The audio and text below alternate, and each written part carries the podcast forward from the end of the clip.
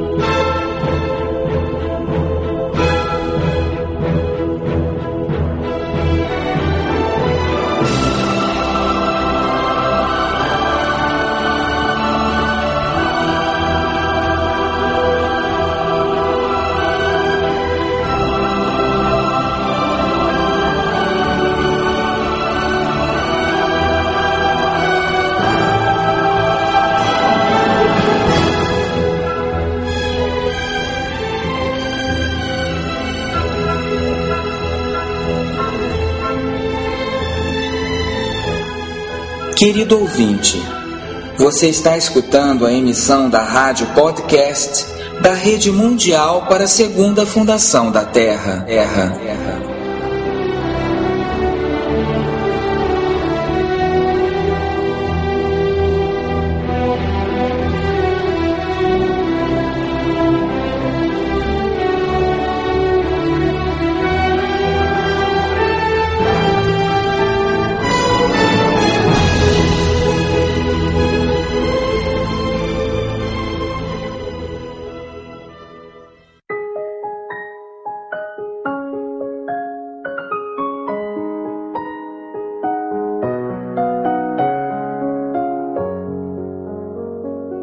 Siri Aurobindo dizia que alguém pode converter-se em tudo que pensa que é, pelo fato deste pensamento.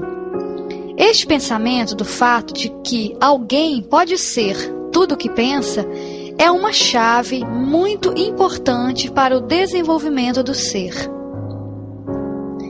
Bem-vindos, amigos, a um novo programa da Rádio da Rede Mundial para a Segunda Fundação da Terra, uma rádio para o despertar da consciência. Nosso programa de hoje o intitulamos O Poder do Pensamento. Vamos dar respostas a o que são os pensamentos e de onde vêm. Falaremos de sua importância em nossas vidas pelo poder que exerce em nós.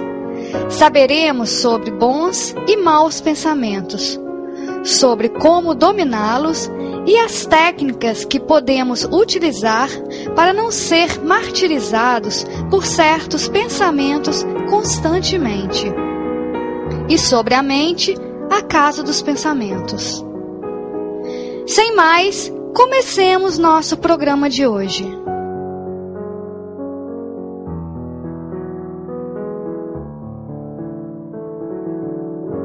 Lembramos a todos que a Segunda Fundação é uma instituição sem fins lucrativos, que não pede dinheiro a nenhuma pessoa e respeita o ritmo e a opinião daqueles que colaboram com ela.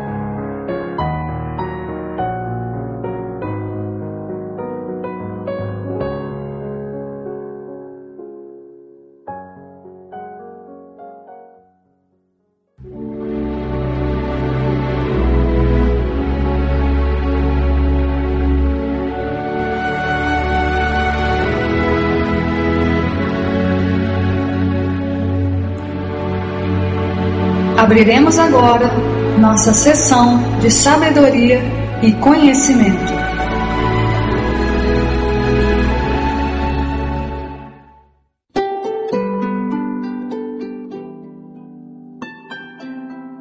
Todos acreditamos saber o que são os pensamentos, porque nossas cabeças estão cheias continuamente deles. Mas ainda assim, coloquemo-nos a averiguar o que são os pensamentos e de onde surgem? será algo que a mente produz por ela mesma? Nossa mente é uma máquina receptora, evolutiva e modificadora pela qual, um instante após o outro, constantemente, flui uma incessante corrente estranha, uma caudalosa massa de materiais separados, desde cima, desde baixo e desde fora. Muito mais da metade de nós mesmos quase nada se pode dizer que seja verdadeiramente original quanto à nossa natureza. Grande parte chega a nós dos demais ou do meio, como matéria-prima ou manufaturas. Mais ainda, em maior medida, provém da natureza universal daqui ou de outros mundos e planos e de seus seres, poderes e influências, pois estamos superados e sutis dos que se alimentam aqui nossa vida e ação. Somos alimentados, pressionados e utilizados para a manifestação de suas formas e forças. Habitualmente, o ser humano acredita que os pensamentos são fabricados em sua mente. Mas um yogi vai ainda mais adiante, porque consegue escapar da mente, por assim dizê-lo, e se situa acima ou completamente detrás dela e livre. De maneira que para ele, a imagem da fábrica de pensamentos já não é completamente válida, posto que vê como os pensamentos vêm de fora da mente universal ou da natureza universal. Às vezes formados e diferentes, às vezes sem forma ou embrionários, em cujo caso recebem forma em alguma parte dentro de nós. A tarefa principal de nossa mente consiste em responder favoravelmente com aceitação, ou negativamente com repulsa, a essas ondas de pensamento ou melhor, em dar forma mental, pessoal à substância dos pensamentos procedentes da natureza força circundante.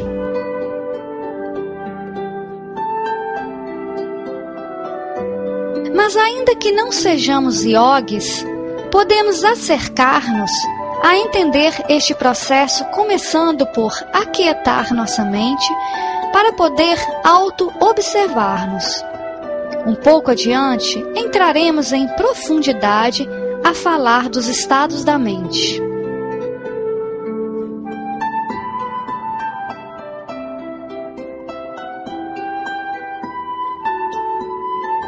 Bem, já sabemos o que são e de onde vêm os pensamentos. Agora falaremos de seu poder como dissemos ao iniciar o programa. Shri Aurobindo dizia que alguém pode se tornar tudo o que pensa que é, pelo simples fato desse pensamento. Este conhecimento do fato de que podemos nos tornar tudo o que pensamos é uma chave muito importante para o desenvolvimento do ser. E não somente desde o ponto de vista das possibilidades do ser, senão também desde o ponto de vista do controle e da escolha do que alguém será e do que não se quer ser. Sabendo então do poder que o pensamento tem em nós, isso nos leva a compreender a necessidade de não admitir dentro de nós mesmos nenhum pensamento que destrua a aspiração ou necessidade da busca da verdade. Isso revela a importância considerável que tem não permitir que o que não se quer ser ou o que não se quer fazer se formule em pensamentos, porque pensar estas coisas é já um começo para que se realizem.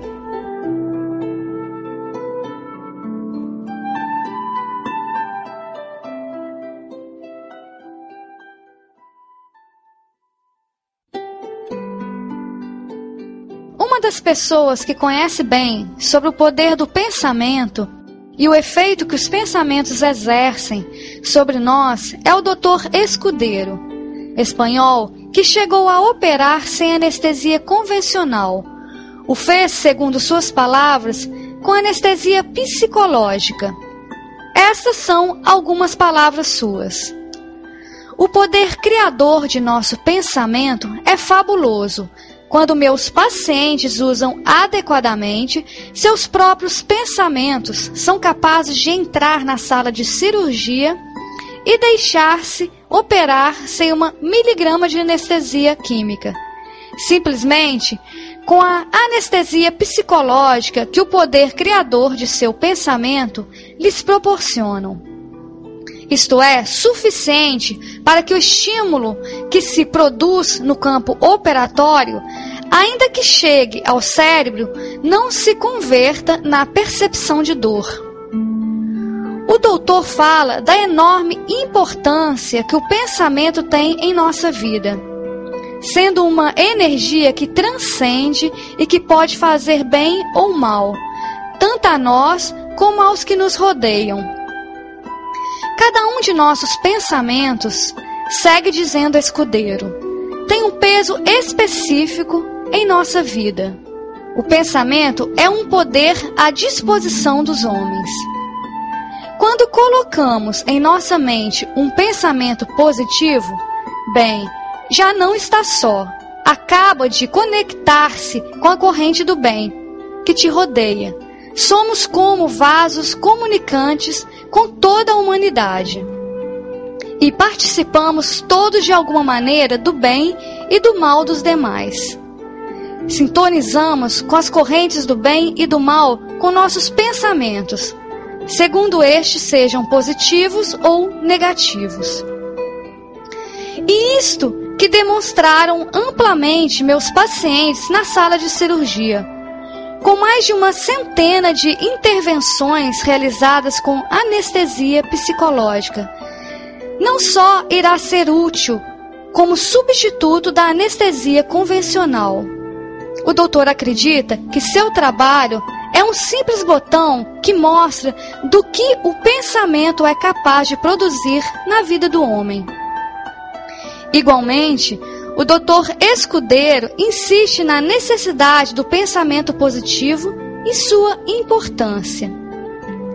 Aprenda a distinguir um pensamento positivo de um negativo. É mais fácil fazer essa distinção é um pensamento negativo aquele que retira sua paz, aquele que tira a tranquilidade e produz mal-estar, infelicidade e até enfermidade. Você sabe distingui-lo melhor que ninguém.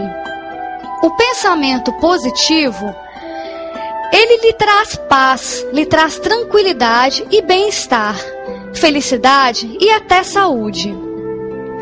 Por que tantas pessoas em nossos dias morrem porque estão super ocupadas? O que lhes causa infarto do miocárdio? Simplesmente porque fabricam sua enfermidade com seus pensamentos de sofrimento que lhes surgem uma e outra vez.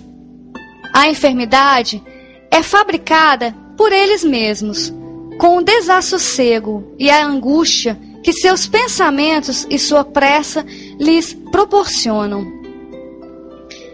Escutamos então o que o doutor Escudeiro nos falou sobre os bons e os maus pensamentos. Mihalfaça nos fala deles. Desde todos os pontos de vista, não é bom concentrar-se sobre o que não se quer sobre isso que se deve rejeitar, sobre o que alguém se recusa a ser, porque o fato de pensá-lo dá uma espécie de direito de existir em si a estas coisas que se quer repelir. Isso explica a importância considerável que possui o fato de não se deixar entrar sugestões destrutivas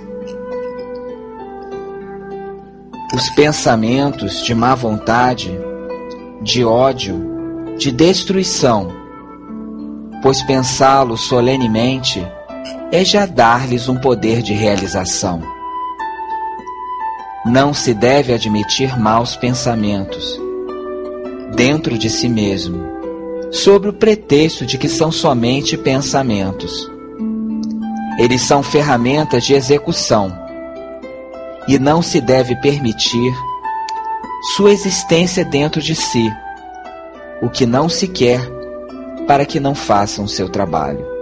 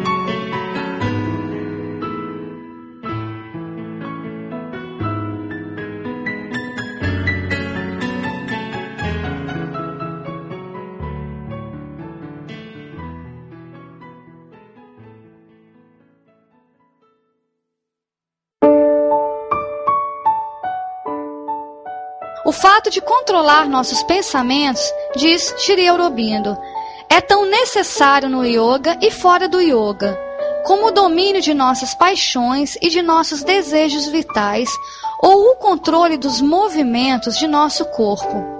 Não é possível sequer alcançar o nível de um ser mental plenamente desenvolvido se alguém não domina seus pensamentos se não se é seu testemunho, seu juiz e seu senhor.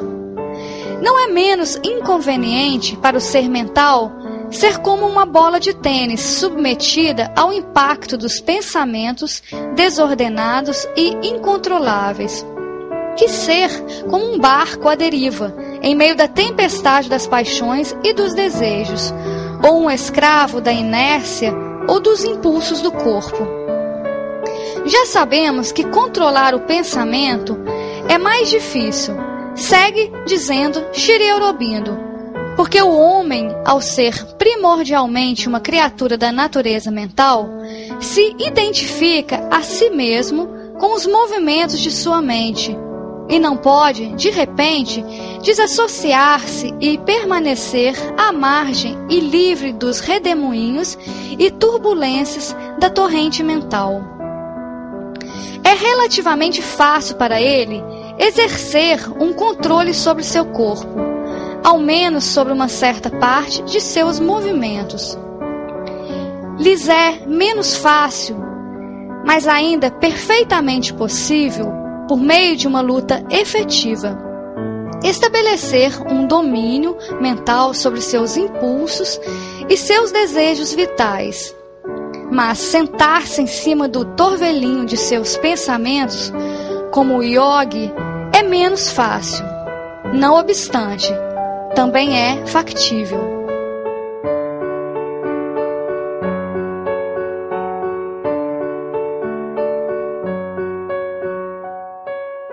Existem várias maneiras de controlar os pensamentos.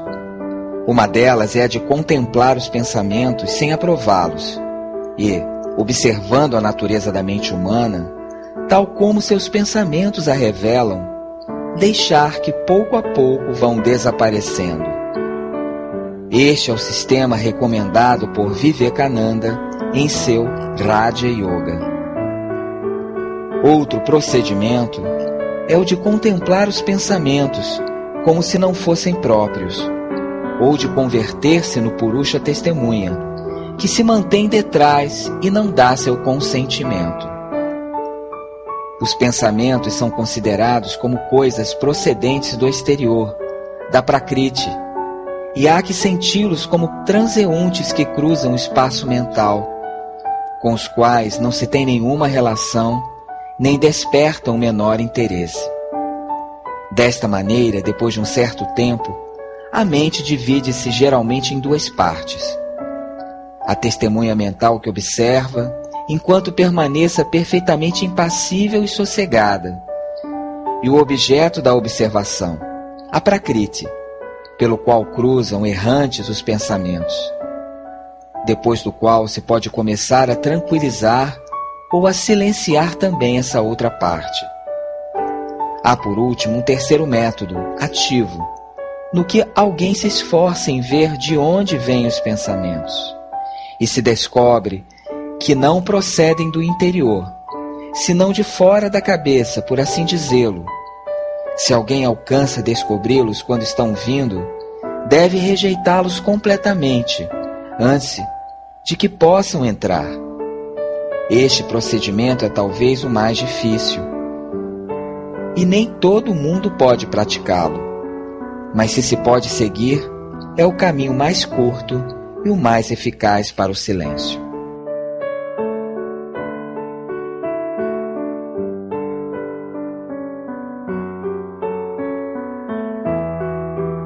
Existem outros métodos.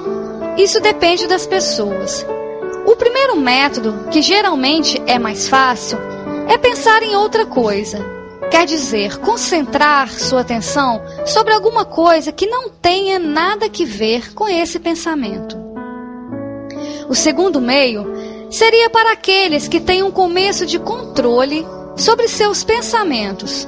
Podem fazer um movimento de rejeição, empurrar o pensamento como se empurra uma coisa física. Se você rejeita este pensamento, se você o expulsa de uma forma eficaz e constante, ou de uma forma repetitiva, ao final não virá mais. Enquanto que no outro caso anterior, pode sempre retornar. O terceiro método para ficar livre dos pensamentos desagradáveis quer dizer que se este pensamento que vem é algo obscuro, e, sobretudo, se vem do subconsciente ou do inconsciente, se alguém pode atrair do alto a luz de um conhecimento verdadeiro, se se põe a luz sobre este pensamento, alguém chega a dissolvê-lo ou a iluminá-lo ou a transformá-lo.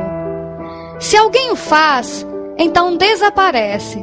Está curado não somente do pensamento, não virá mais, senão que a causa também será sanada. Então, o primeiro passo é pensar em outra coisa. Mas desta maneira se repetirá indefinidamente. O segundo é lutar, e o terceiro é transformar. Quando alguém chegou ao terceiro passo, não somente está curado, senão que fez um progresso definitivo e permanente.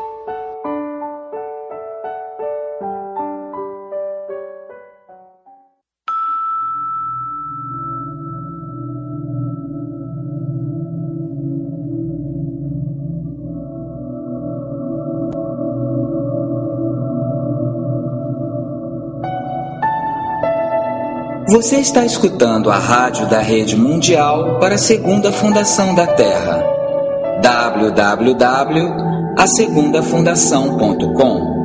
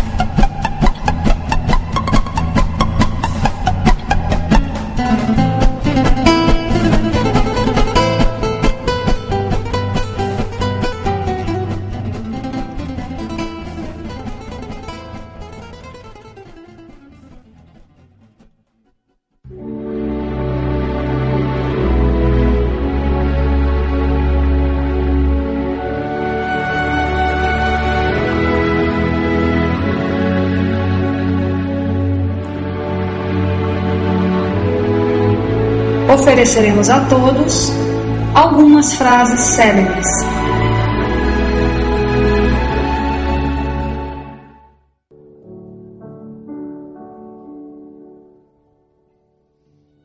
Shri Aurobindo diz que o pensamento não é a causa da existência, mas é um intermediário, o instrumento da colocação em forma da vida e da criação. O controle desse instrumento, que é o pensamento, é de uma importância capital se alguém quer que a desordem e tudo que é antidivino desapareça da criação.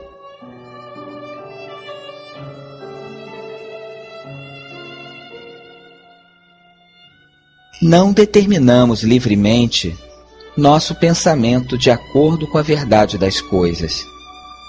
Este é determinado para nós por nossa natureza.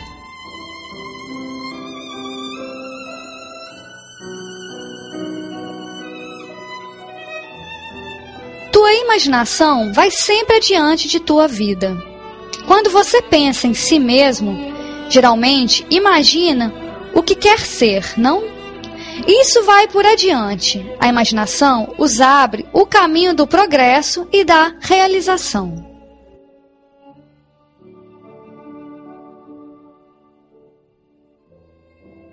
Qualquer que possa ser teu pensamento, inclusive se é muito elevado, muito nobre, muito verdadeiro, é apenas um aspecto microscópico, muito pequeno, da verdade e, por conseguinte, não é completamente verdadeiro.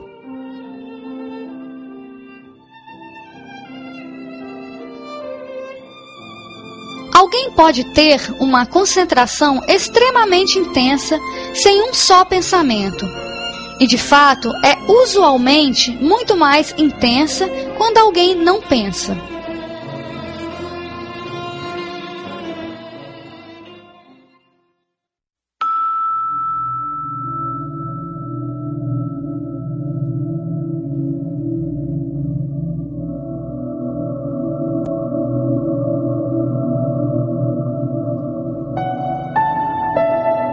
Você está escutando a rádio da Rede Mundial para a Segunda Fundação da Terra.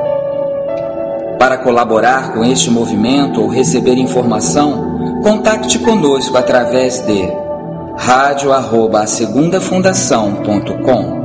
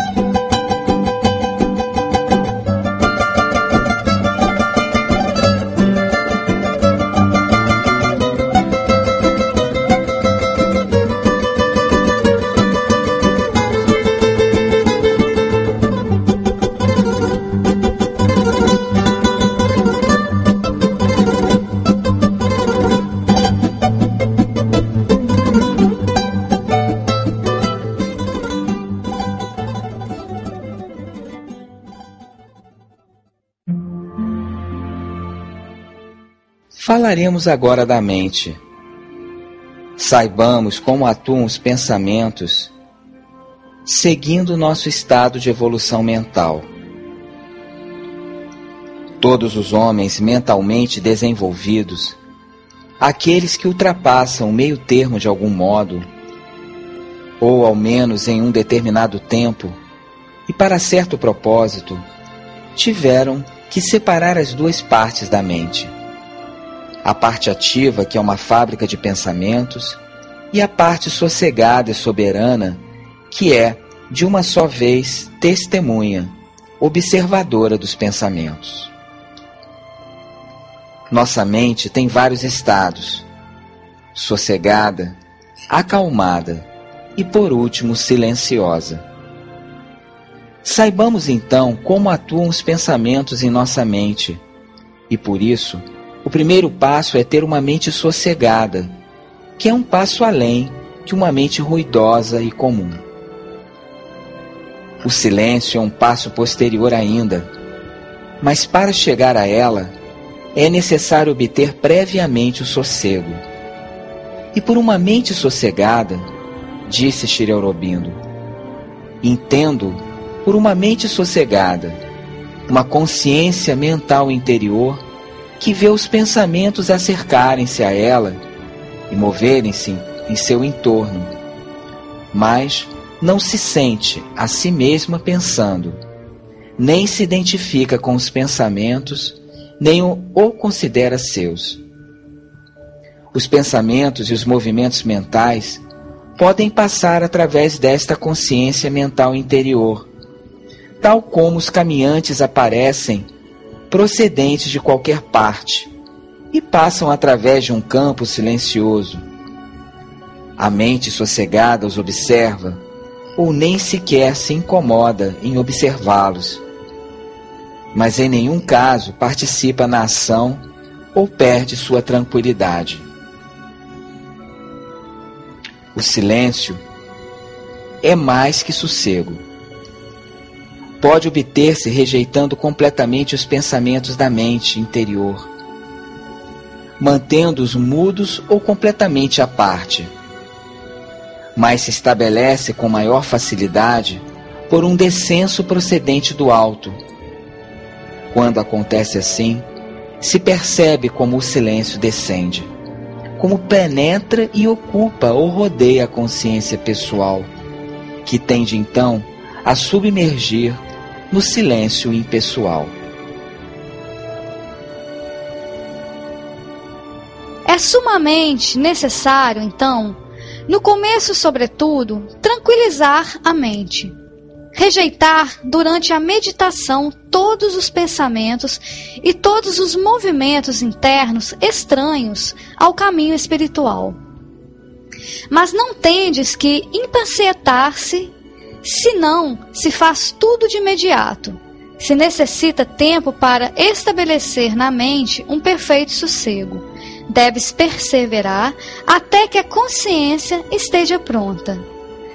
Se a dificuldade durante a meditação consiste na intrusão de pensamentos de todas as classes, isso não é devido às forças hostis que te atacam, senão à natureza comum da mente humana. Todos os aspirantes espirituais se encontram com essa dificuldade, e para muitos isto dura muito tempo.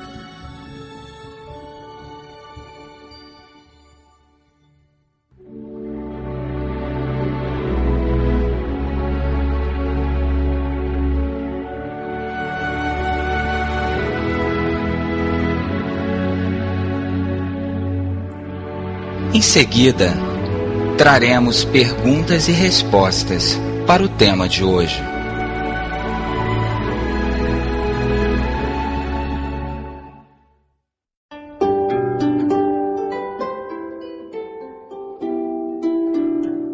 Se os pensamentos são tão perturbadores, como podemos estabelecer uma paz fixa e um silêncio na mente? Antes de tudo, Primeiramente, você deve querê-lo. E logo, você deve tratar de trabalhar isto. deve perseverar nisto e continuar trabalhando. Para começar, você se senta tranquilo e logo, em vez de pensar em 50 coisas, comece a dizer-se: paz, paz, paz, paz, calma, paz. Você imagina paz e calma. Aspira, pede que venha. Paz, paz, calma. E então, quando algo chega e o toca e atua, diga quietamente assim: paz, paz, paz. Não olhe os pensamentos, não ouça os pensamentos, entende? Você não deve colocar atenção a tudo que venha. Quando alguém lhe incomoda muito e você quer afastar-se dele, você não o dá atenção? Então gire sua cabeça e pense em algo diferente. Existem pessoas que falam da mente vazia. Até este ponto do programa, nós sabemos o que é uma mente calma e sossegada. Qual a diferença? A diferença entre uma mente vazia e uma mente em calma é esta. Quando a mente está vazia, não há pensamentos nela, nem concepções, nem ação mental de classe alguma. Salvo uma percepção essencial das coisas, sem formação de ideias. Mas quando a mente conquistou a calma, a própria substância do ser mental é a que permanece tranquila, tanto que nada a perturba. E se são produzidos pensamentos ou atividades, em nenhum caso surgem da mente, senão que vêm desde fora e cruzam a mente como um voo de pássaros cruza o firmamento quando o ar está imóvel passam sem alterar nada, sem nada deixar, traço que lembre sua passagem. Ainda que mil imagens ou os mais violentos acontecimentos o atravessem, sua calma imóvel permanece. Uma mente que tem alcançado esta calma pode começar a atuar, inclusive intensa e poderosamente mas conservará seu sossego fundamental, sem produzir nada de si mesma. Já sabemos a importância do pensamento, mas ainda assim, Shiri Aurobindo diz que definitivamente não é tão importante. Quando você cresceu alguns poucos anos desde o ponto de vista espiritual e olha para trás desta coisa, esta circunstância ou ideia ou pensamento recorrente e que talvez foi decisiva para a sua vida, lhe parecerá tão relativa, tão insignificante e necessitará algo muito mais elevado para fazer um novo progresso. Se alguém sempre pudesse lembrar disto, poderia evitar tanto sectarismo, tanta intolerância e anular todas as disputas imediatamente, porque uma disputa significa justamente isto: que alguém pensa de uma maneira e outro de outra, que alguém tomou uma atitude e o outro outra. E isso em lugar de tratar de uni-los e encontrar como pode harmonizá-los. A maioria põe um contra o outro, assim, como numa briga com os punhos não é nada mais. Mas se você se torna consciente da completa relatividade de seu ponto de vista, de seu pensamento, de sua convicção do que é bom, de que até que até que ponto é relativo na marcha do universo. Então será menos violento em suas reações e mais tolerante. Imaginem-se por um momento que sua mente para e deixa de pensar. Como seria essa experiência? Não é uma coisa indesejável para a mente submergir no silêncio, estar imóvel e livre de pensamentos, posto que quando a mente se silencia, é quando muitas vezes se produz o descenso, o descenso completo de uma vasta paz procedente do alto. E nesta vasta tranquilidade, a realização do eu silencioso que está acima da mente, estendido por todas essas partes em sua imensidade. O que ocorre somente é que quando há paz e silêncio mental, a mente vital trata de precipitar-se para outro lugar. Ou ainda, a mente mecânica tenta, com o mesmo propósito, fazer surgir sua ronda de pensamentos habituais e triviais.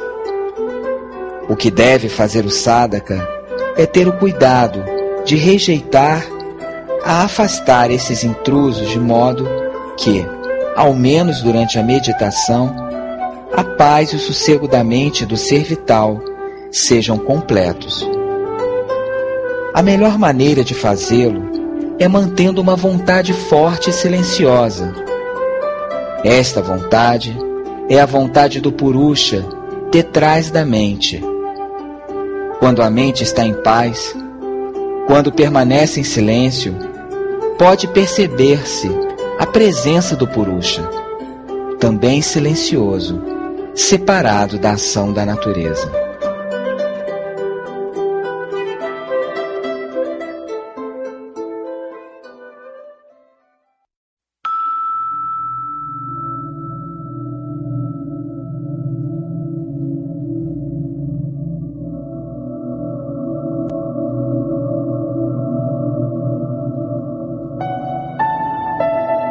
Você está escutando a rádio da Rede Mundial para a Segunda Fundação da Terra. www.asegundafundação.com